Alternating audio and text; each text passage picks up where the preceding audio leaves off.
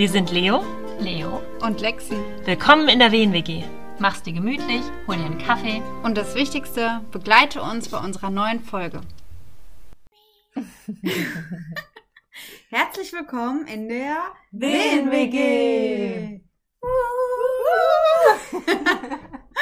Haben wir eben schon mal gemacht und jetzt machen wir es zum zweiten Mal und deswegen musste das einfach nochmal dabei sein. Ja, wir haben uns richtig lange nicht mehr gehört. Wisst ihr, wann wir die letzte Folge released haben? Ich glaube, letztes Januar. Jahr. Nee, im Januar. Wir hatten im Januar eine Folge mit Josefa. Ich habe nämlich gerade nachgeguckt. Ach, ja, oh stimmt. mein Gott, das ist Oh. einfach auch vier Monate her. Wir Einfach- leben noch. Ein anderes Leben. Vor vier Monaten war ich noch voll in meinem Winterblues drin. Es war anders. Es war sehr anders. Ja. Wir waren im Externat und haben tatsächlich zu Beginn des Externats auch eine Folge aufgenommen. Und aus Qualitäts- und aus Zeitgründen ist diese Folge allerdings nie online gekommen. So ein paar haben zwischendurch nachgefragt und äh, ja, nee, wird nichts. Aber jetzt sind wir wieder da. Ja, man muss dazu sagen, der Winter war für uns alle ja irgendwie lang. Plus das Externat sehr arbeitsreich. Mhm. Wir haben es irgendwie selber ja auch die ganze Zeit nicht gesehen. Ne? Wann hätten wir noch Ja, eine Folge aufnehmen sollen? wir haben diese Folge halt wieder über, keine Ahnung, Skype, Zoom, irgendwas aufgenommen.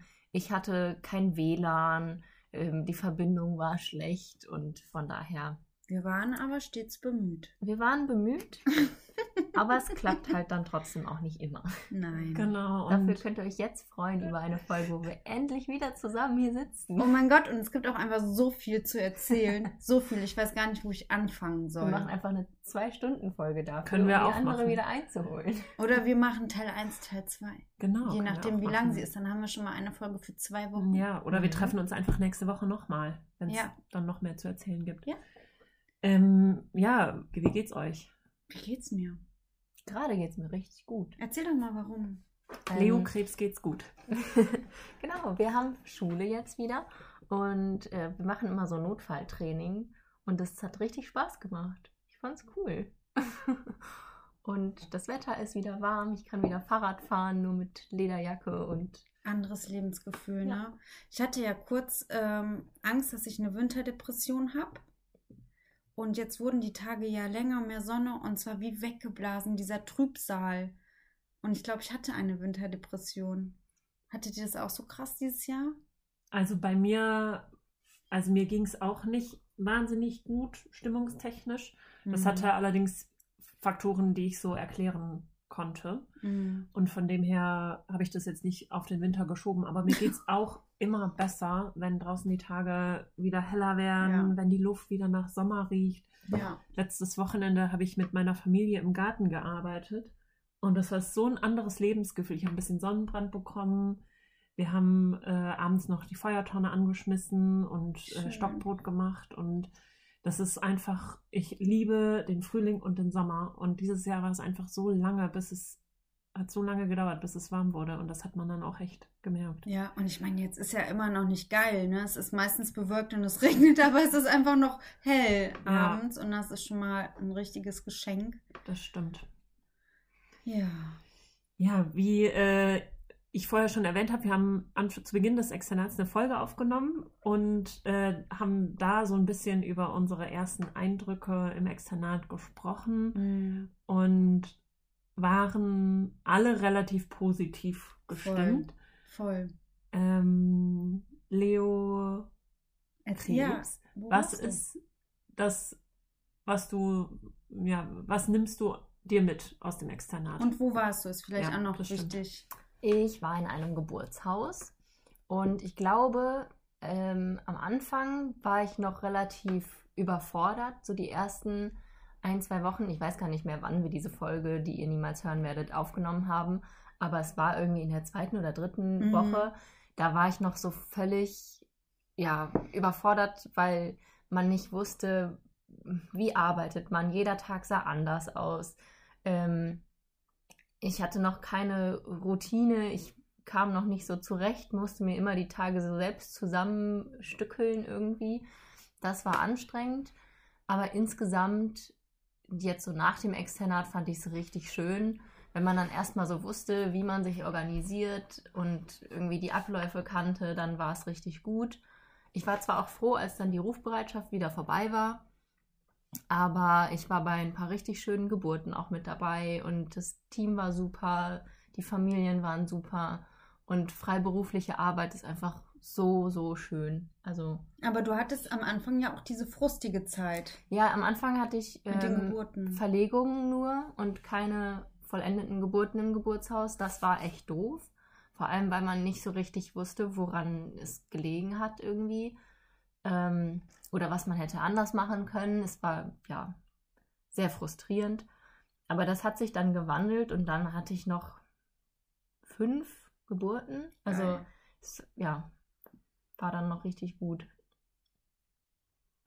Das heißt, du nimmst dir Freude an Geburten mit aus dem Ja, ich Externat. glaube, ich habe so ein bisschen Sicherheit gewonnen ähm, oder einfach auch so eine entspanntere Einstellung irgendwie zu Geburten. Ähm, ich war am Anfang, wie immer, irgendwie so sehr zurückhaltend und habe mich nicht getraut, irgendwie vaginale Untersuchungen zu machen oder selbst irgendwie mitzuwirken, weil ich immer Angst habe, was falsch zu machen. Und ich habe irgendwie für mich so gemerkt, eigentlich kann man nicht so viel falsch machen. Hm. Und solange man selbst sicher ist oder so tut, als wäre man sicher, ist das vollkommen in Ordnung. Wir hatten auch einmal eine Frau da, ähm, die war sich nicht sicher, wie ihr Kind liegt. Und war schon mal irgendwie bei einer anderen Hebamme und die war sich auch nicht sicher. Und es war die Frage, ob es irgendwie eine Querlage ist. Und es war irgendwie eine 30. Woche oder so. Es war vollkommen egal, wie dieses Kind da drin Mhm. liegt. Und dann habe ich getastet und war mir auch nicht so richtig sicher. Und dann ist eine andere Hebamme und hat dann auch noch getastet und hat dann der Frau gesagt, so ganz sicher, das ist eine Schädellage, ich fühle das. Ähm, hier ist der Kopf, blub, ne? Und dann ist die Frau nach Hause gegangen und hat sich mega gefreut, dass es eine Schädellage ist. Und dann kam die Hebamme danach zu mir und meinte, keine Ahnung, ob das jetzt eine Schädellage war oder nicht. Aber es war einfach für die Frau, die hat sich, die war dann bestärkt und sicher und es war schön für sie. Und ich meine, das Kind kann sich noch 20.000 Mal drehen bis dahin. Es ist spielt so Rolle. egal. Ja. Und die Frau ist einfach mit einem guten Gefühl nach Hause gegangen. Und das habe ich mir irgendwie so mitgenommen, dass ja, man einfach manchmal auch nicht sicher sein muss, aber wenn man sagt, man ist sich sicher, dann reicht das. ja. Es überprüft Voll keiner. schön. Und vor allem, wenn es keine Relevanz hat. Ja, Und Mhm. die Frau ist sicher, sie ist beruhigt, cool. genau. Aber auch bei vaginalen Untersuchungen hat es ja meist keine Relevanz, weil es kann, der Muttermund kann drei Zentimeter sein und zehn Minuten später kann er acht Zentimeter sein. Es ist alles schon mal vorgekommen. Ja. Und ob ich jetzt da drei oder vier taste oder sechs oder sieben, ist nicht so Das relevant. ist egal. Ich meine, klar, wenn es jetzt darum geht, bleibt die Frau stationär, wird sie eingeleitet. Ja, aber ob der Muttermund bei drei Ja. Zentimeter ist oder bei neun, das kann ich unterscheiden. Ja, Richtig. klar. So gut sind wir mittlerweile. Aber drei oder vier ist halt einfach egal. ja. Ja. Und ob da noch eine Lippe ist oder nicht, Ja. das kann ich auch Ja. tasten. Ja. Und das sind die relevanten Dinge. Richtig. Und ob das jetzt dann sieben, acht, neun sind, ist total egal. Ja, spielt einfach keine Rolle oder eine sehr, sehr kleine. Ja, und auch bei der CTG-Bewertung habe ich, also man muss einfach wissen, warum man das so oder so einschätzt. Und die meisten CTGs sind ähm, na, laut FIGO normal und Hm. also vor allem, wenn sie irgendwie nicht in der bei, während der Geburt sind, sondern halt äh, so normale Kontrollen Hm. da sieht man, wenn irgendwas nicht okay ist. Und wenn es aber okay ist und die Hebamme nichts dazu sagt, dann kann man sich da aufschreiben, was man will und man muss nicht exakt genau wissen, wie jetzt die Baseline ist, weil das kann sowieso jeder anders interpretieren. Ja. Und ob das jetzt 140 oder 145 ist, ist auch egal am Ende. das stimmt. Das stimmt. Ja. Ja. so eine Entspannung der Sache gegenüber und das nicht, dass es nicht auf das Detail ankommt, sondern Mhm. auf das große ganze Bild irgendwie. Das finde ich auch. Und dass das ich auch große ganze Bild mehr Faktoren hat als Diese die Baseline, ja. als ähm, der Puls der Mutter, als so ähm, einzelne Daten. Genau. Und Die Ohne sind natürlich, Zusammenhang. die sind natürlich schon relevant, aber quasi als großes Ganzes. Ja, weil man sie in den Mhm. Zusammenhang setzt. Ja. Ja, finde ich auch. Ja, cool. Und kannst du dir das jetzt vorstellen? Bist du einen Step weiter in deiner Entscheidungsfindung, wie es jetzt nach unserem Examen weitergeht? Ähm, das nicht, weil, also ich finde Freiberuflichkeit super toll, Mhm. aber für nach der Ausbildung direkt kann ich es mir eigentlich nicht vorstellen, weil es halt auch sehr, sehr viel Arbeit mit sich bringt und ähm, ich einfach noch bei der Geburtshilfe nicht so super sicher bin. Ich meine, das kann sich noch ändern bis zum Examen. Ähm, Wie viele Darmschützer hast du jetzt? Habe ich dich das heute schon gefragt? weiß ich nicht, 18? Ja. Ähm, aber, ja, was wollte ich sagen? Sicher sein, nach der Ausbildung arbeiten. Ja, ich glaube, erstmal nach der Ausbildung so ein gesichertes Einkommen zu haben, wäre vielleicht besser. Mhm. Und ich kann mir Freiberuflichkeit auf jeden Fall vorstellen, aber ich glaube, dass direkt nach der Ausbildung einfach noch nicht der Zeitpunkt dafür gekommen ist. Vielleicht irgendwann in einigen Jahren, aber mal gucken. Du bist ja noch ein junger Hüpfer. Naja. Ansichtssache. Ansichtssache. Für mich schon. Für mich auch. Dankeschön. ja, und bei euch? Erzähl du ruhig zuerst. Hm, Ich war in einer Hebammenpraxis und hatte keine Geburten und wir haben Vor- und Nachsorgen und Kurse gemacht. Und ich fand spannend und intensiv die Familien zu Hause zu begleiten und diesen Einblick in diese Kennenlernphase zu haben Mhm. und diese sehr intensive Bonding-Zeit mitzuerleben. Ähm, ich habe das Externat auch als stressig auch tatsächlich empfunden, weil ich ähm, ja bis zu drei Tage in der Woche erst nach 21, 22 Uhr nach Hause kam, weil tagsüber halt Hausbesuche waren und abends dann Kurse. Und ich habe daraus wahnsinnig viel gezogen, aber auch für mich dann irgendwann feststellen müssen, so reine Freiberuflichkeit ähm, kann ich mir nicht vorstellen. Hast du die Für mich. Geburten auch vermisst? Ich habe die Geburten wahnsinnig vermisst und ohne Geburten kann ich nicht. Ja. Ähm, und ich, also so reine Freiberuflichkeit, das, also es äh, würde mich, glaube ich, einfach zu sehr schlauchen. Und ich habe das auch zu Beginn des Externats schon so ein bisschen gemerkt. Da habe ich, glaube ich, auch in dieser Folge, die wir aufgenommen haben und die wir nicht veröffentlichen werden, ähm, schon gesagt, dass ich so gemerkt habe, ich brauche so eine äußere Struktur und ich brauche ähm, einer, der mir sagt, du fängst um 6.15 Uhr an zu arbeiten und um 15 Uhr oder so ist dein Dienst vorbei. Ähm, weil ich gemerkt habe, dass mir das auch gefehlt hat. Und Mhm. ähm, ich habe in den ersten zwei Wochen ist es mir äh, super schwer gefallen, ähm, mit dieser, mit diesem Arbeitsalltag so klarzukommen Mhm. weil ich teilweise erst am Abend vorher oder zwei Abende vorher so abklären konnte, okay, bei wem fahre ich mit? Da waren eben mehrere Hebammen in dieser Praxis. Und dann war für mich nicht immer sofort klar, okay, in der Woche arbeitest du so, in der Woche arbeitest du so, sondern es hat sich oft spontan entschieden, was ja auch vollkommen in Ordnung ist. Aber Ähm, glaubst du, du hättest damit weniger Probleme gehabt, wenn du deinen Plan selber ja, gemacht hättest? auf jeden Fall. Das ist auf jeden Fall, Ja. äh, das ist auf jeden Fall so. Ähm, und ähm, was wollte ich jetzt noch sagen? Genau, also wenn ich mir selber den Plan gemacht hätte und das meine eigenen Hausbesuche gewesen wären, dann wäre ich wahrscheinlich weniger gestresst davon gewesen. Mhm. Ähm, aber ich habe auch, also diese, diese reine Freiberuflichkeit, die sagt mir, glaube ich, einfach nicht zu. Ähm, was ich aber, wie gesagt, total spannend fand, waren so diese ganzen kleinen Handgriffe so und Kniffe und Tipps und Tricks, die die Hebammen so hatten, um die Familie so in Mhm. dieser Stillzeit auch zu begleiten oder um, ich war bei mehreren Beikostberatungen dabei und ähm, auch einfach so zu sehen, wie unterschiedlich da die Hebammen gearbeitet haben. Also von sehr gefühlsbetont bis sehr strukturiert gab es Mhm. da irgendwie alles. Und ähm, das war schon auch spannend so zu beobachten. Und ich habe mir, glaube ich, so von jeder Hebamme so ein kleines bisschen was mitgenommen. Voll gut. Und ähm, ja, habe einfach die Geburten total vermisst. Mm, Du schließt also für dich auch den Entschluss nach der Ausbildung erstmal Mhm. in den Kreißsaal zu gehen. Ja, und das war für mich eine Entscheidung, die oder eine Realisation, die für mich sehr schwierig war, Mhm. ähm, weil ich ja eigentlich die gesamte Ausbildung hindurch immer wieder gedacht habe, ach ja, Freiberuflichkeit auf jeden Fall. Und dass das auch mein Ziel ist. Also, dass das mein, mein kurzfristiges Ziel ist, in die äh, Freiberuf, komplette Freiberuflichkeit zu gehen und ähm, Geburten zu außerklinisch zu begleiten.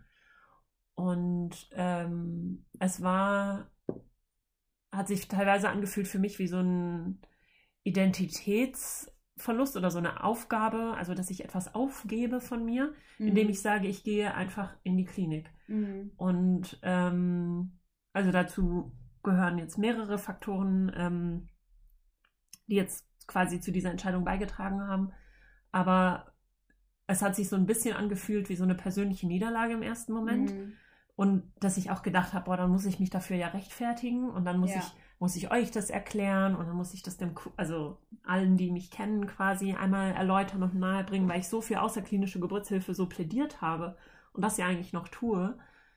Ähm, und irgendwie im Externat dann gemerkt habe, boah, ich, ich sehe mich da zumindest jetzt noch nicht.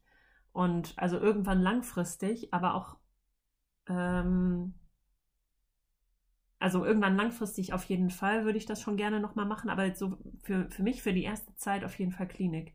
Ja. Und ähm, ja, das war eine, ähm, eine, also auf jeden Fall eine Enttäuschung. Also eine, quasi eine Täuschung, die ich hatte oder eine bestimmte Idee, die ich hatte von mir, wie ich arbeiten werde als Hebamme und wie ich sein werde als Hebamme direkt nach Ausbildung. Ja. Und das hat sich etwas entzaubert quasi Ja. über das Externat hinweg. Ja. Ich fühle das so mit, weil das irgendwie bei mir auch so war. Wobei sich das erst am Ende meines Externats, beziehungsweise danach hatten wir ja direkt eine Woche Kreissaal und da habe ich das dann so für mich plötzlich klar gehabt. Ich bin ja am Anfang des Externats, das habe ich in der Folge erzählt, die wir niemals releasen werden, um es nochmal jetzt ganz deutlich zu machen, war ich eigentlich ja sehr begeistert, oder? Ja, auf jeden ja, Fall. voll. Ich war und ich bin eigentlich auch noch Feuer und Flamme. Ich habe richtig viel gelernt. Es war eine total tolle Zeit. Allein schon die Leopold-Handgriffe, Ja. die einfach mal zu lernen und diesen Erfolg dann innerhalb dieser neun Wochen äh, haben zu können, von ich kann gar nichts Tasten zu eigentlich weiß ich es zu 98 Prozent und wenn ich nicht sicher bin, dann höre ich einmal mit dem Pinaro und dann ist es auch klar. Und ich habe auch äh, mal eine Beckenendlage getastet, eine Querlage getastet. Das war einfach richtig, richtig cool.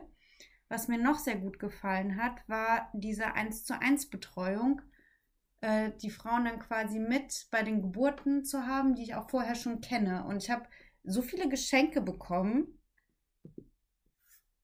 Und mir geht es ja nicht um die Geschenke, sondern es ist natürlich ein geiler Nebenaspekt, sondern dieses, scheinbar habe ich ja mit den Frauen oder den Familien eine so gute Beziehung aufbauen können und ein so gutes Vertrauensverhältnis, dass es ihnen ein, ähm, ein Wunsch war, mir etwas zurückzugeben. Ja. Das ist es ja irgendwie. Und das fand ich total schön, dass ich den Frauen etwas mitgeben konnte, dass sie das wertgeschätzt haben, dass ich nur als Schülerin irgendwie dabei war und irgendwie nettes Feedback bekommen habe. Das fand ich total toll. Ich fand es so faszinierend zu sehen, wie unterschiedlich Menschen leben. Ich meine, wie geil ist das, dass alle einfach komplett anders wohnen, anders ausgestattet sind. Die einen so, die anderen so. Fand ich super spannend und ich glaube, das ist so ein Privileg, was wir haben, dass wir als Hebammen in diese Häuser dieser Menschen oder Wohnungen dieser Menschen reinkommen und dass wir uns aber auch bewusst sein müssen, dadurch, dass wir diese Erlaubnis bekommen, dass wir da super achtsam sein müssen, wie wir mit diesen Menschen in ihrem Zuhause umgehen irgendwie. Das habe ich nochmal gemerkt, dass ich da einige Dinge, glaube ich, anders machen würde, als ich sie jetzt beobachtet habe im Externat. Und ich war eigentlich sehr positiv die ganze Zeit. Aber trotzdem hast du für dich festgestellt, du möchtest nicht in die außerklinische Geburtshilfe nach der Ausbildung gehen. Ja. Warum nochmal? Das äh, würde ich auch gerne wissen. Das habe ich, glaube ich, noch gar nicht so mitbekommen. Ich habe ich hab, äh, meine, meine Meinung ändert sich ja auch so häufig. Nee, aber das war jetzt fest für mich. Und zwar die Rufbereitschaft. Ich glaube, das war so ein bisschen Thema. Ich war ja die ganze Zeit rufbereit und so in der ersten Woche habe ich ja sogar vergessen, mein Handy nachts anzumachen, weil ich das einfach vergessen hatte. Es hat mich nicht belastet. Auch zu den Geburten gerufen zu werden, hat mich nicht belastet. Es war okay. Eben, das hast du am Anfang es, in der Folge nämlich ja. erzählt, dass das für dich gar kein Ding ist und war es auch nicht. Es war kein Ding. Und dann hatte ich die schöne Woche im neuen, in meinem neuen Kreissaal. Richtig toll, möchte ich gleich auch nochmal was zu erzählen. Jedenfalls, nach dieser Woche in dem Kreissaal, die auch dazu geführt hat, dass ich sage, okay, ich gehe jetzt erstmal in den Kreissaal, hatten wir ja Urlaub. Ja. Und dann war ich auf einem Konzert. Ich habe in den Mai reingetanzt. Ich war im Spa. Und da wurde mir so bewusst, das ist so schön. Eigentlich willst du das öfter machen. Und ich ja. glaube, nach der Ausbildung will ich erstmal mein Leben wieder zurückhaben, weil ich jetzt in den drei Jahren, ich mache nichts mit meinem Mann, ich kann kaum was mit meinen Freundinnen unternehmen. Meine Kinder, mit denen war ich drei Jahre nicht im Urlaub. Ich glaube, nach der Ausbildung kann ich nicht direkt wieder so viel Privatleben für diese Profession aufgeben. Ja. Ich muss erstmal meine privaten Tanks nochmal auffüllen bevor ich sagen kann, so und jetzt bin ich bereit für Rufbereitschaft und jetzt habe ich Lust, da voll reinzupowern, weil es ist einfach so, wenn du rufbereit bist, steht das natürlich über allen Terminen. Du mhm. planst mhm. dein Privatleben um dein Berufsleben ja. herum und nicht andersrum. Ja. Und ich glaube, nach der Ausbildung brauche ich es aber erstmal, dass ich ähm, einfach nochmal ausgehe und Wellness mache und mit den Kindern verreise und das alles nachhole, was ich in den letzten drei Jahren nicht hatte oder zweieinhalb. Und das heißt, du hast es nicht komplett gestrichen, Nein. sondern mm -mm. es ist einfach nur ähm, auf die Wartebank. Ja, genau. Okay. Langfristig, glaube ich, ist das schon ein Plan. Was ich mir natürlich wünschen würde, und das hat sich einfach nicht ergeben, aus verschiedensten Gründen, dass ich wen habe, mit dem ich das zusammen machen kann. Mhm. Weil alleine rufbereit zu sein, ist einfach hart. So. Aber vielleicht ergibt sich bis dahin. Das glaube ich nämlich auch. Das glaube ich auch. Und dann war ich halt die eine Woche in meinem neuen Kreissaal und alle waren so nett und ich habe richtig gemerkt, klar, geburtshilflich, derselbe Mist wie überall, aber die Hebammen waren nett, die waren auf Augenhöhe, ich konnte meinen Stil irgendwie finden. Das hat mir so viel Freude gemacht, dass ich gemerkt habe, okay, du hast aus der Grund, warum du Klinikgeburten ausgeschlossen hast, weil du dich als Schülerin nicht wohlgefühlt hast. Was nicht bedeutet, dass du dich als Hebamme nicht im Kreißsaal gut fühlen kannst. Ja, und so. ähm, wir, wir wettern ja auch immer gegen das System, ja. was auch berechtigt ist. Ja. Aber ich habe dann auch so für mich gedacht, und heute hat die, hat eine, ähm, oder unsere Schulleitung das auch quasi so mit ihren Worten so ausgedrückt, wie ich das fühle wir können dann der frische Wind sein. Und ja, wir können voll. dann unsere Ideen mit reinbringen. Voll. Und wenn ich ähm, nur zwei Jahre da bin und dann denke, jetzt was anderes, dann ist das so. Aber ich, ich glaube nicht, dass. Ähm, also ich glaube, Veränderung muss eben, eben, eben, eben breitflächig stattfinden. Ja, und, das glaube ich auch. Äh, großflächig war das Wort. Und ähm, ja. Ja. Und ähm, wie hast du dich ähm, gefühlt, als du diese Entscheidung dann für dich getroffen hast? Also es war krass, weil ich meine, ihr kennt das wahrscheinlich aus diesem Podcast, ja?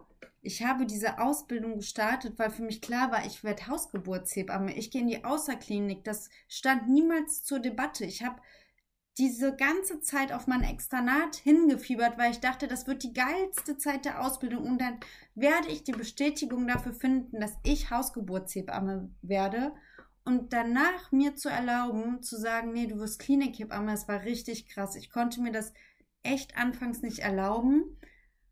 Ähm, und es war auch so ein Identitätsverlust, weil ich habe ja. mich immer als Hausgeburtshebamme ja. gesehen. Ich wusste, das will ich werden, auf jeden Fall und aber wirst du ja dann auch trotzdem irgendwann. Ja, und wenn nicht, dann ist das so. Ja.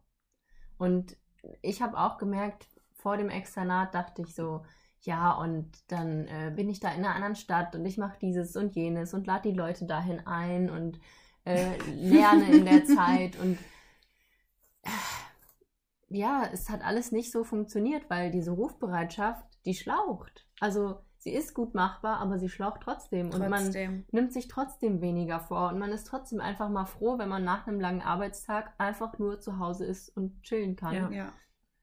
Was ich geil fand, meine Hebammen haben ja ein Modell, dass die eine Woche, dass die eine Hebamme eine Woche arbeitet und danach eine Woche frei hat und dann ist die andere rufbereit. Mhm. Und ich kann mir vorstellen, dass man das so voll gut aushalten kann, wenn immer nur eine eine Woche lang rufbereit ist. Aber diese neun Wochen am Stück, ich habe danach schon gemerkt, dass ich mir viele Sachen, viele Termine nicht gelegt habe oder abgesagt habe oder überlegt habe, fährst du da jetzt wirklich hin oder nicht? Oder wenn ich irgendwo hingefahren bin, dann immer mit dem Hintergedanken. Mhm. Also man kann es machen, Mhm. Ja. definitiv, aber man plant sein Privatleben um.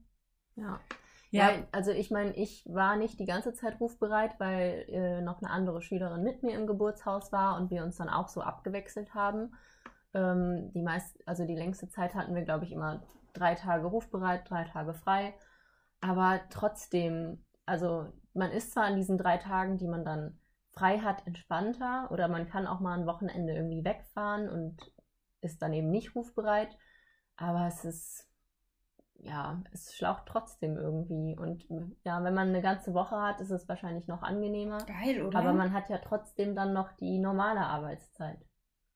Ich finde halt auch die Unregelmäßigkeit dann wahrscheinlich, also so, so, also das war für mich im Externat auch so anstrengend, weil ich hatte mal irgendwie zwölf Stunden Mhm. und dann am nächsten Tag dann vier. Mhm. Und diese Unregelmäßigkeit, die hat meinen Biorhythmus komplett durcheinander gebracht. Mehr als Nachtdienste tatsächlich. krass.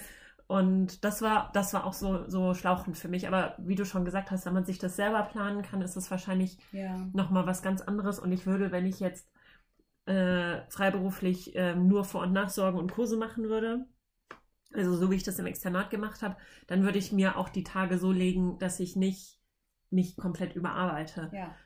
Allerdings ist die Tendenz zur Überarbeitung groß. Also ich Ja. habe das auch oft erlebt, dass äh, wir von Termin zu Termin gefahren sind und in den auf, also während den Autofahrten wurde dann noch hat die eine Frau angerufen und dann hat eine andere Frau angerufen, dann wurde noch telefoniert, dann gab es irgendwie noch ein Videotelefonat abends wegen Beikostberatung oder so.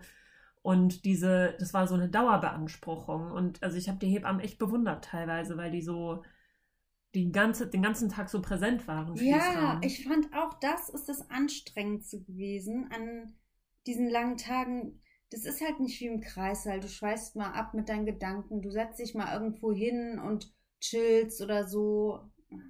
Das hört sich jetzt so an, als würde ich viel chillen. Tue ich ja auch nicht. Ich raus. Nein, alles gut, kann ruhig drin bleiben. Aber wenn du bei einer Frau während der Geburt sitzt, ne, und da passiert gerade nicht viel, sie vertönt ihre Wehen, du driftest einfach mal ab mit den Gedanken. Aber wenn du den ganzen Tag von Termin zu Termin fährst, dann bist du die ganze Zeit präsent. Du musst auf das eingehen, was sie sagen. Du musst Antworten haben. Du musst zum 100. Mal dasselbe an diesem Tag erzählen, weil, sagen wir mal ehrlich, es wiederholt sich ja eigentlich alles die ganze Zeit. Ja. Und So. ähm, das stimmt echt. Und ähm, ich fand es auch anstrengend. Ähm, oder, Jetzt oder sind wir voll am Wäschen gegen unser Externat. Scheiße. Aber es war auch schön. ja, es war super schön. Aber was, ich, was auch geschlaucht hat, war tatsächlich auch dieser sehr intensive Kontakt. Also so sehr ich das ja. äh, wertgeschätzt habe und so sehr ich das genossen habe, wenn man sieben Hausbesuche am Tag hat, dann ist das anstrengend. Man kommt jedes Mal in eine neue, in ein neues Energiefeld hinein, Ja.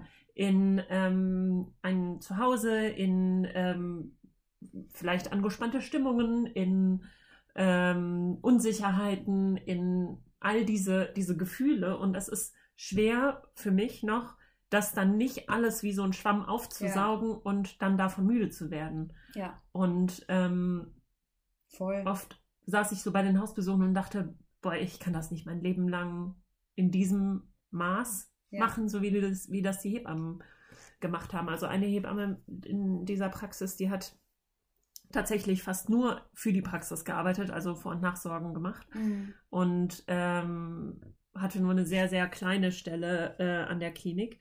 Und ich habe mich echt gefragt, wie die das, wie sie das schafft, so teilweise, weil ich, weil das so ein massiver Energieverlust für mich war. Ja, du gibst ja die ganze Ja. Zeit, gibst du, gibst du, gibst du, gibst du, die ganze Zeit. Ja. Ich fand es gar nicht so schlimm. Nee? nee, also Oh, ich hab. ich weiß nicht, vielleicht hatten wir entspanntere Familien oder so, aber die meisten waren bei uns, also gut, ich habe auch viel einfach nur so frühes Wochenbett miterlebt, wo einfach die Familien noch happy sind und glücklich und alles noch irgendwie ganz gut läuft. Ähm, ja, generell hatten wir nicht viele Probleme und dann hat man die Familien immer besser kennengelernt, man hat irgendwie Scherze gemacht und Ja, das hatten Ähm. wir auch. Das war es gar nicht, dass es immer schwer und traurig war, aber den ganzen Tag so eine. Du musst ja reingehen mit so einer Energie, weißt du? Du musst ja die ganze Zeit deine Energie hochhalten. Du kannst ja nicht da reinschlupfen und denken, boah, eigentlich brauche ich gerade eine Pause, sondern du musst Mhm, da aber, sein. Ja, aber Pausen hatte ich ja immer wieder zwischendurch, weil man ja auch von einer Familie zur nächsten fährt und dann ist so die Pause im Auto War Mhm. ganz gut. Ja. Ah, interessant. Äh, Und von daher, da war ich ja dann für mich alleine und Mhm. konnte das verarbeiten, durchatmen und ähm, ja, wir hatten aber auch nicht so viele immer Sieben ist hintereinander. schon viel, oder? Sieben ist schon echt heftig. Ich hatte das dann halt auch ausgeglichen, dass ich dann irgendwie den Vormittag Vorsorgen hatte und dann nur den Nachmittag Nachsorgen und zwischendurch dann mal. Also ich, ich finde es auch gut, wenn es so durchmischt ist. Ja, so zwischendurch mal irgendwie eine auch. Anamnese oder ein Aufklärungsgespräch. Und dann habe ich mit den Hebammen zusammen Mittag gegessen oder ich weiß nicht, ich habe halt so privat nicht so viel gemacht, aber irgendwie ist dann das Geburtshaus quasi mein zweites Zuhause geworden und ich habe dann da viel Zeit verbracht und mit den Hebammen gequatscht. Liebe Grüße, falls ihr zuhört. Shoutout. und das war einfach schön und interessant, weil man Ja, sich cool. austauschen konnte und was Neues gelernt hat. Und es war aber nicht wirklich Arbeit, weil es uns ja auch alle interessiert hat und man Mhm. konnte so über die gleichen Themen quatschen, die Spannend. alle spannend fanden. Ja, aber solche Momente hatte ich auch. Ganz viele. Also grundsätzlich hatte ich auch einfach Freude daran. Aber es gab auch diese anstrengenden Tage. Genau. Ja. Und ich glaube für mich, einfach weil ich, weil für mich danach so klar war, einfach aus mehreren Gründen, aber dass ich, dass ich in die Klinik will, habe ich das quasi so gedacht, oh, dann war das Externat kein Erfolg für mich, Ja. weil ich mich im Anschluss nicht für eine komplette Freiberuflichkeit entschieden habe. Ja. Aber eigentlich lohnt es sich nicht oder ist es der falsche Ansatz, in Erfolg und Misserfolg zu denken oder in Ja. ähm, Niederlage und Sieg oder in Es kommt Fortschritt drauf und an, Rückschritt. was dein Ziel Genau. gewesen ist. ja. Ich und meine, wenn dein Ziel ist, ich will herausfinden, was ich danach mache, hast, war es ein das stimmt. Erfolg ja, einfach. Das ne? stimmt.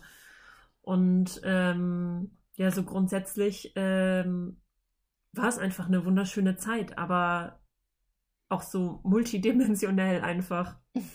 Ja. Ja. Ich hätte nie gedacht, dass wir hier mal sitzen und Und sagen, wir gehen in die Wir Klinik. gehen in die Klinik.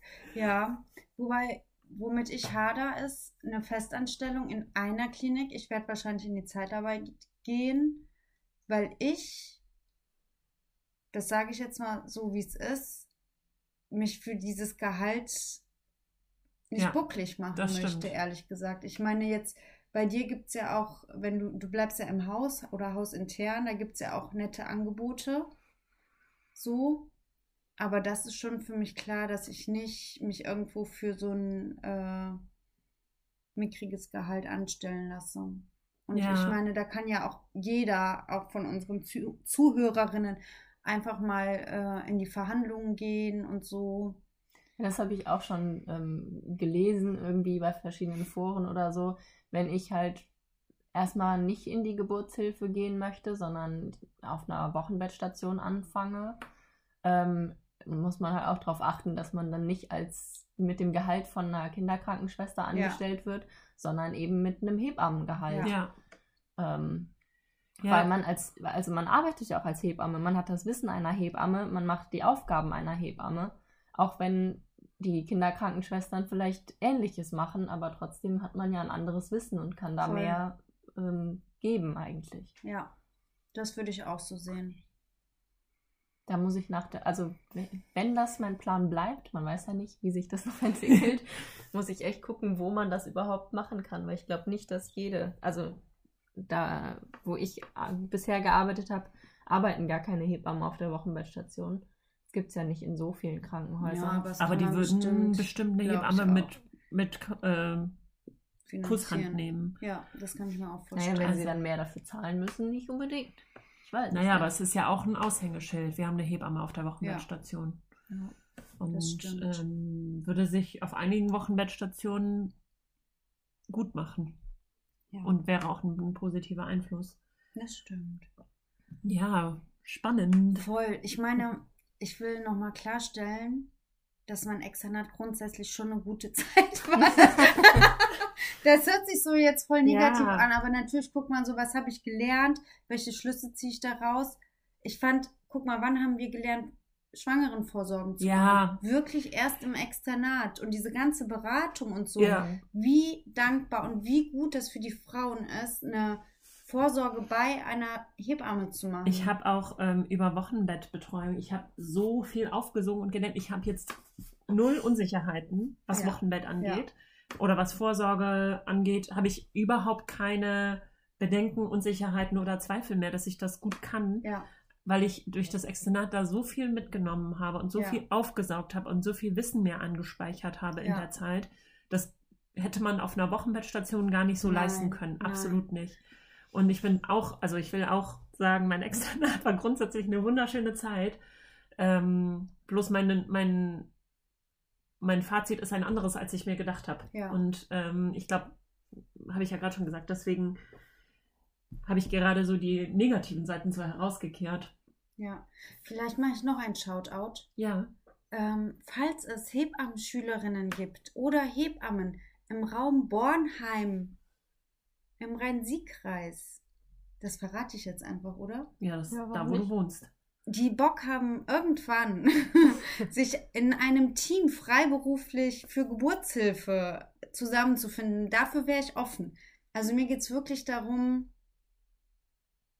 dass ich das nicht alleine machen möchte. Ja. Mhm. So, dass ich nicht dauerrufbereit sein kann. Und nicht sofort, sondern Und erst, sofort. wenn du dir deine Zeit wiedergeholt hast. Ja. Ja. Genau. Okay. Ja, ich bin bei Wochenbetten, also so Frühwochenbett schon sicher, aber ähm, was mir gefehlt hat, ist wirklich so späteres Wochenbett oder eben auch diese Betreuung ein ganzes Jahr lang. Ähm, Mhm. das war bei mir halt sehr wenig. Also wenn jemand mit einem, weiß ich nicht, ähm, acht Monate alten Kind auf mich zukommt und sagt so, hey, mein Kind, ähm, ja, weiß ich nicht, mit Beikosteinführung oder irgendwelchen Schüben oder anderen Wehwehchen. Ich glaube, da könnte ich noch nicht so viel helfen, weil ich das einfach nicht so gesehen Mhm. habe. Aber dann liest du dich da eins. Es gibt da auch gute Bücher. Ja. Und ich denke mir immer, ich will ja auch eigene Kinder. Und wenn ich erstmal meine eigenen Kinder durchgebracht habe, dann kann ich danach freiberuflich Ja. werden. Und dann weiß ich sowieso ganz, ganz viel. Das stimmt. Ich Weißt hab du, auch- Ich glaube, das bringt so viel Ja. Sicherheit. Also ich meine, klar, jedes Kind ist anders, aber dann habe ich ja das Hebammenwissen und das Mutterwissen. Mhm. Und damit werde ich dann diese Sicherheit haben. das glaube ich auch. Ich habe auch so gedacht, ich werde ähm, in die Freiberuflichkeit gehen oder mir ein Geburtshaus oder außerklinische Geburtshilfe nochmal zuführen, wenn wir Kinder haben und die ein bisschen älter sind. Ja. Weil ich dann, glaube ich, ähm, mit, mit all dem, was ich so plane für mich und meine Freundin etc., ähm, ja, weil es dann irgendwie besser passt, glaube ich. Ich glaube auch tatsächlich, dass Freiberuflichkeit und kleine Kinder oder Kinder in einem gewissen Alter total gut passt, weil dann legst du die Genau. Termine einfach Ja, so, wie es passt. genau. Und du kannst sagen, okay, mein Kind ist krank, ich komme halt am Nachmittag, wenn meine Frau wieder zu Hause ist. Oder Ja. keine Ahnung, ich bringe erst die Kinder in die Schule und dann startet das. Das ist im Schichtdienst deutlich schwerer, schwerer zu organisieren. Also beide Modelle oder beide Aspekte der Hebammenarbeit haben unterschiedliche Vorteile Ja. und unterschiedliches Maß an Flexibilität, Ja, je nachdem, was man so braucht, Ja. je nachdem, was der Bedarf ist. Und ja. ähm, Ja, und ich glaube, das ist auch etwas, was ich einfach mitnehme. Ich kann jetzt sagen, ich starte im Kreissaal und wenn ich in einem halben Jahr merke, pff, gar keinen Bock mehr drauf, dann mache ich was anderes. Wer sagt denn, dass ich mich festlegen muss? Ich Genau. darf einfach mich ausprobieren, bis ich das Gefühl habe, ich bin oder ich finde mich in meiner Arbeit jetzt gut zurecht und das ist die Art, wie ich arbeiten will und wie ich mich irgendwie sehe. Und was auch noch dazu kommt, ist, es gibt nicht den einen richtigen Nein, Weg, sondern so wie du deinen nicht. Weg gehst, ist er richtig, weil er dein Weg ist. Und es Ja. gibt nicht ähm, so dieses, so du musst noch dahin kommen, um rauszufinden, was du wirklich, wie du wirklich arbeiten willst oder so, sondern ich glaube so, das irgendwie von Tag zu Tag oder Monat zu Monat oder auch Jahr zu Jahr zu denken, ist viel entspannter, Ja. weil man, also zumindest für mich, weil ich mich da nicht so unter Druck Ja, setze, so voll. ich muss jetzt unbedingt mein Ziel verfolgen, freiberufliche Geburtshilfe zu machen und dann Mhm. ähm, dahin zu kommen und ich muss unbedingt ähm, dann so ablehnend gegen Klinik sein und dieses, ja, dann, dann würde ich mich selber, glaube ich, so unglücklich machen. Ja. Das habe ich auch krass gemerkt, dass dieser Druck einfach abgefallen ist von mir, weil ich dachte, okay, du musst dann nächstes Jahr im März musst du freiberuflich anfangen zu arbeiten, spätestens im April. Dann brauchst du ja Equipment. Du kannst ja nicht Ja. ohne irgendwas anfangen. Nee. Und im Externat habe ich gesehen, was man denn so braucht und was das alles kostet. Da musst du dich selber versichern. Ja. Das muss, das muss ja auch irgendwie in Vorkasse haben. Dann bist du schon richtig viel Kohle los, ohne irgendwas verdient zu haben. Plus dann der Druck jeden Monat, deine Sozialabgaben, Rentenversicherung etc. pp, Raummiete. Und ich bin richtig ertrunken in diesem Druck. Das musst du alles bis dahin organisiert haben. Das Geld musst du haben. ja. Und es war so eine Erleichterung, einfach zu sagen, nee, du kannst jetzt erstmal arbeiten gehen und Geld verdienen und dann machst du es in entspannt. Mhm. Ja, das war auch für mich ein, ein also dieser finanzielle Druck war Krass, für mich ne? auch eine, also auf jeden Fall nochmal, habe ich das nochmal wie so ein,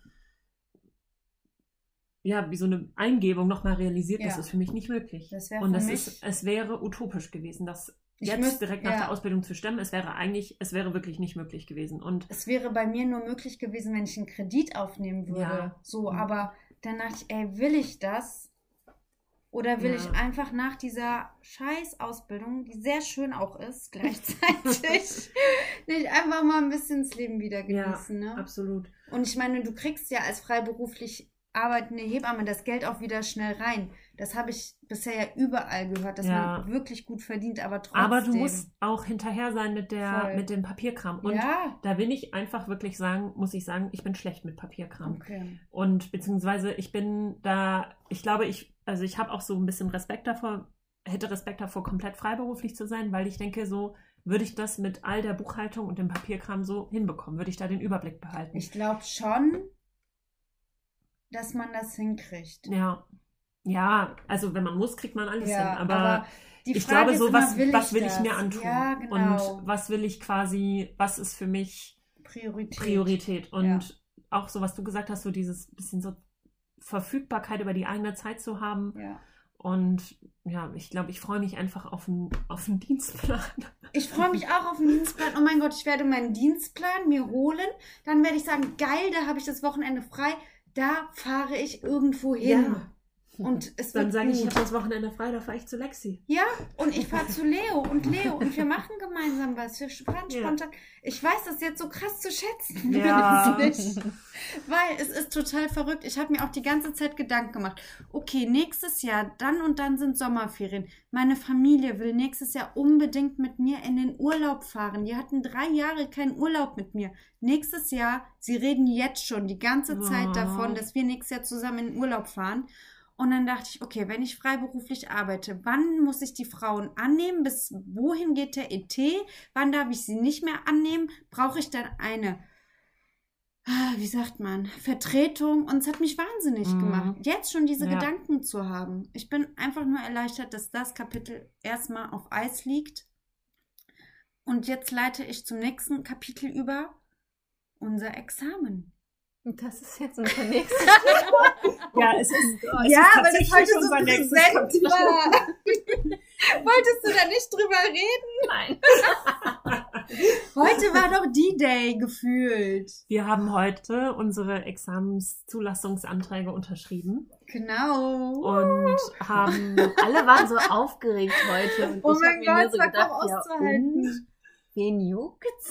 Also Ich habe mich voll anstecken lassen von diesem Fieber. Ich Ja. gar nicht. ich war auch so so, an mir vorbei irgendwie. ich war auch so drin äh, in diesem, in dieser Aufregung. Ähm, freue mich allerdings auch auf ja, diese Zeit. so, so eine, Skurrilerweise. Ich bin, also ich bin aufgeregt, weil ich hier so jetzt so die richtige Motivation in der Druck spüre zu lernen. ne? Und jetzt, jetzt möchte ich mich hinsetzen und wir lernen ja auch nachher noch zusammen. Und Oh ja. ähm, bin da jetzt irgendwie so freudig erregt, hast du vorher gesagt. Ja. Ich hatte heute auch einen Moment, als unsere Schulleitung dann erzählt hat, wie das ist mit der Zeugnisvergabe und dann werden wir reingerufen und dann sagt die Dame vom Gesundheitsamt herzlichen Glückwunsch, Sie haben bestanden und ich habe dann schon so Tränen in den Augen, weil ich mich da so reingefühlt habe und dachte, oh mein Gott, ich habe es dann geschafft. Wie Ja, crazy ist das bitte?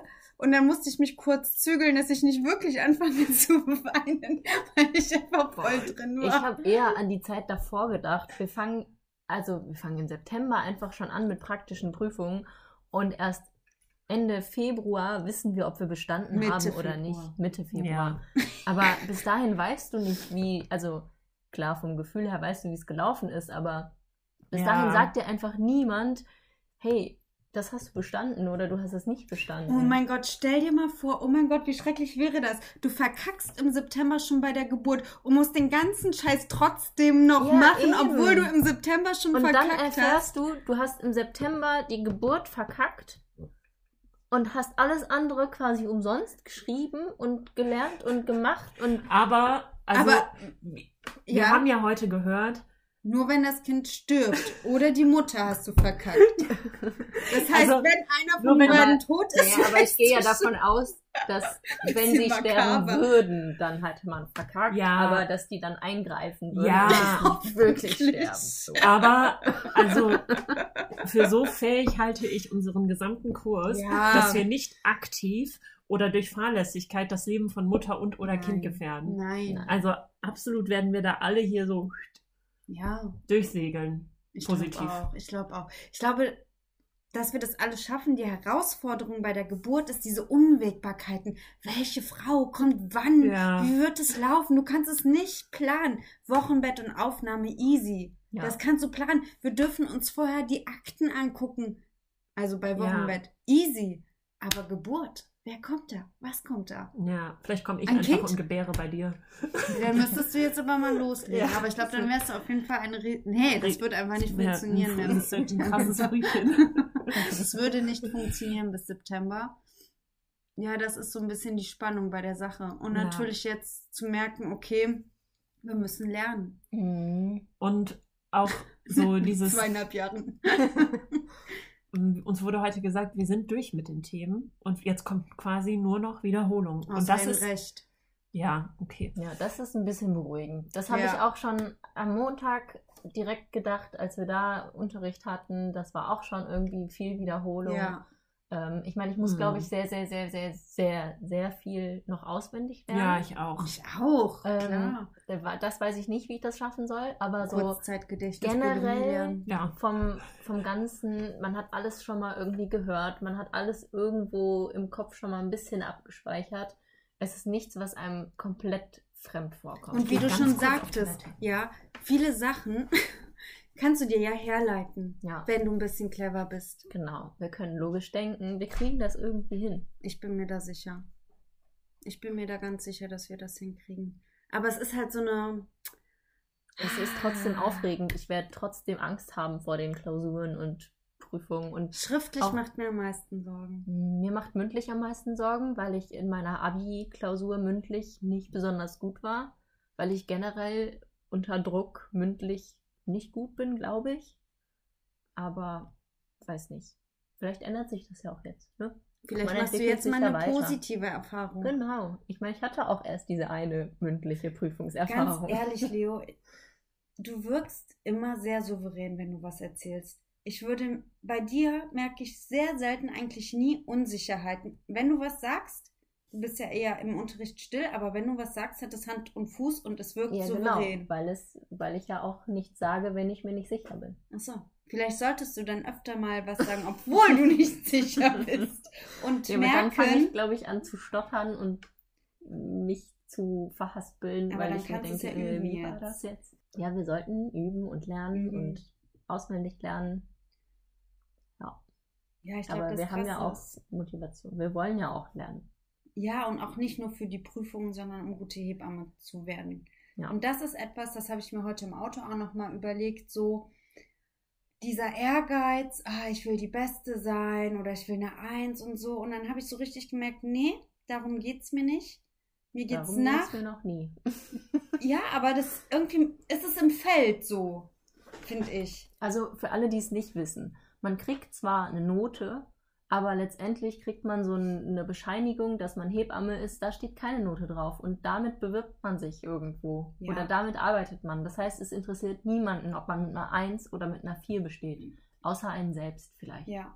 Und da möchte ich nochmal drauf hinweisen, mein, meine Eingebung, die ich schon am Anfang der Ausbildung hatte, war ja, oder mein äh, Fokus, was muss ich wissen, um eine gute Hebamme zu sein?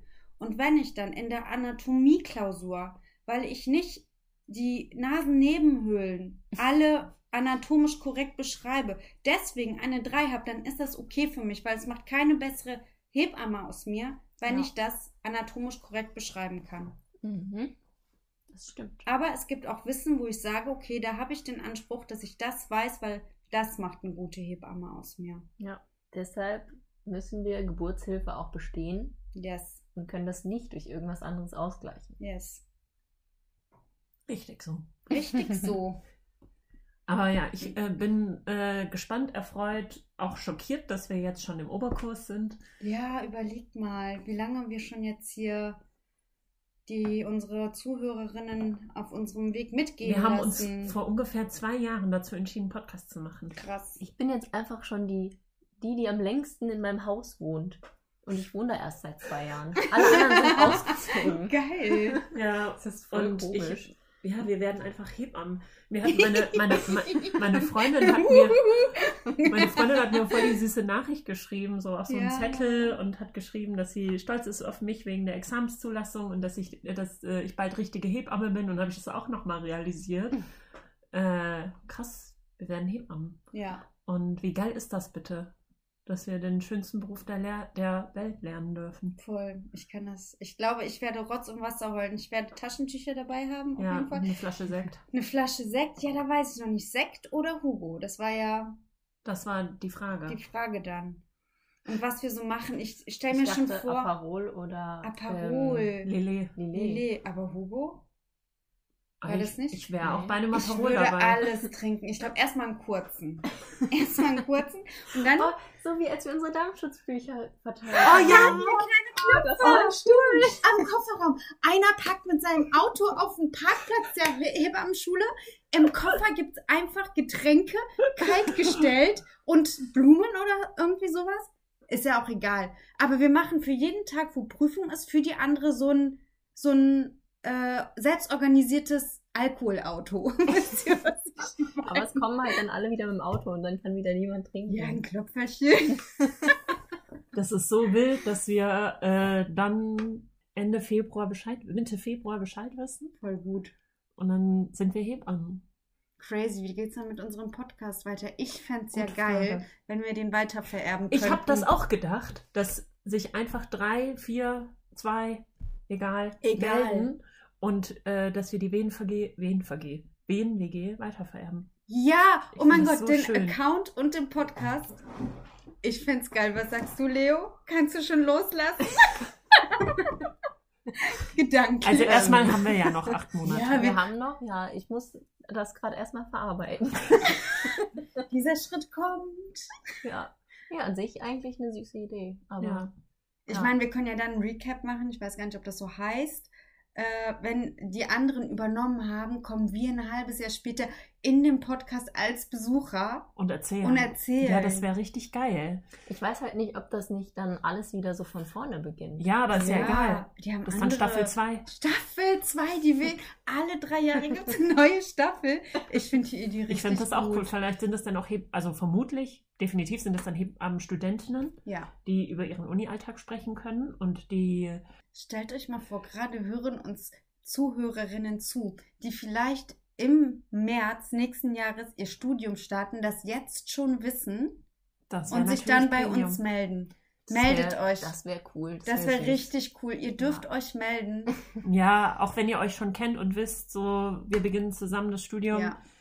Ähm, ich finde die Idee richtig gut, weil, das haben wir ja auch zu Beginn des Podcasts gesagt, die WNWG ist nicht nur die werdenden Hebammen-Wohngemeinschaft, sondern auch die Wehengemeinschaft. Richtig. Und ähm, es war ja, es ging ja immer darum, in diesem Podcast so Erfahrungen zu teilen und irgendwie, dass es uns alle näher bringt als ja, Hebammen. das Gefühl zu Hebammen. vermitteln, ihr seid nicht allein, uns geht's auch so. Was erlebt ihr denn? Genau. Ja. Und ich glaube, dass das Gefühl weitergetragen werden sollte. Und ähm, mir ist es auch egal, ob 20 Leute zuhören oder 200 oder vielleicht nur zwei, weil wenn diese zwei Personen sich dann schon weniger allein fühlen in ihrem Praxiseinsatz, dann Oder ist sich- es das wert. sich trauen, sich zu bewerben, weil ich finde das Ja, auch nochmal richtig cool, wie viele Nachrichten wir bekommen haben und bekommen. So Ja. cool, Dankeschön, ich mache das und ich will Ja. das und Ja. durch euch habe ich den Mut bekommen, das jetzt durchzuziehen oder oder oder. Ja. ja, das ist echt schön. Und uns tut es auch leid, dass wir in den letzten Monaten so wenig präsent waren und auch teilweise verspätet oder auch gar nicht mehr auf Nachrichten geantwortet haben,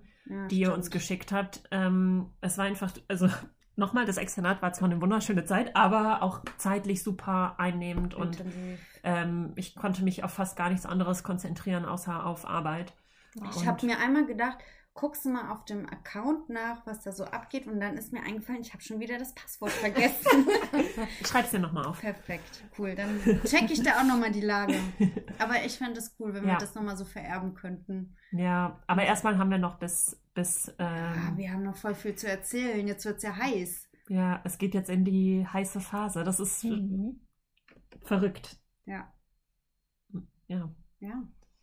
Okay. Ich hätte eigentlich, habe ich noch Sachen für den nächsten Podcast, aber lass uns das Gut, aussparen. dann ähm, eventuell machen wir tatsächlich nächste Woche wieder eine Folge oder Ja. in zwei Wochen, wissen wir noch nicht. schön. Aber vielleicht können wir jetzt, wir haben jetzt äh, einen Monat ungefähr aber Theorie, dass wir in der Zeit ein paar Folgen raushauen. Ja, ich meine, wenn wir sowieso jeden Mittwoch lernen wollen, können wir vielleicht auch jeden Mittwoch vorher eine Können wir Folge machen. Ja. Ja. Fände ich gut. Ja, äh, schön, dass ihr uns äh, wieder bis zum Ende zugehört habt. Voll. Und äh, danke, dass ihr immer noch mit dabei seid, auch wenn wir uns manchmal monatelang nicht melden. Und ähm, ja, wir Gut, aber haben wir von Anfang an gesagt, wir machen das so, wie wir Bock haben. Wir ja. sind halt kein professioneller Podcast. das stimmt, wir werden dafür ja auch Wir nicht sind bezahlt. Professionelle.